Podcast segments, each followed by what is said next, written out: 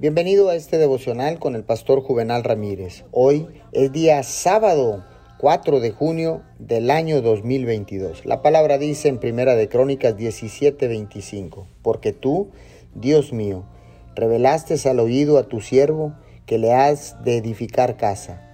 Por eso ha hallado tu siervo motivo para orar delante de ti. Usted necesita valentía para pedir en grande. En la palabra de Dios, Él prometió a David que siempre estaría en el trono uno de sus descendientes. David pudo haber dicho, Dios, yo soy solo un muchachito que pastorea las ovejas.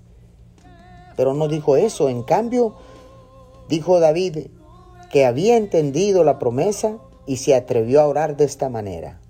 Dios, te pido por algo grande, no porque tenga todo el talento, la educación y las conexiones, sino simplemente porque tú lo prometiste.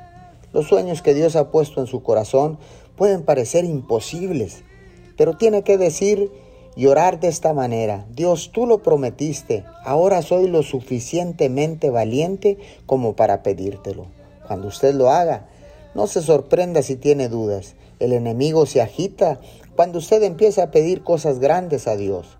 Los pensamientos negativos vendrán. ¿Quién te crees que eres? Solo sonríe y responda, soy un hijo del Dios Altísimo. Señor, gracias porque ahora tengo identidad. Sé a qué he venido, sé por qué he nacido, para qué he nacido y para dónde voy. Te damos gracias en el nombre de Jesús. Amén y amén.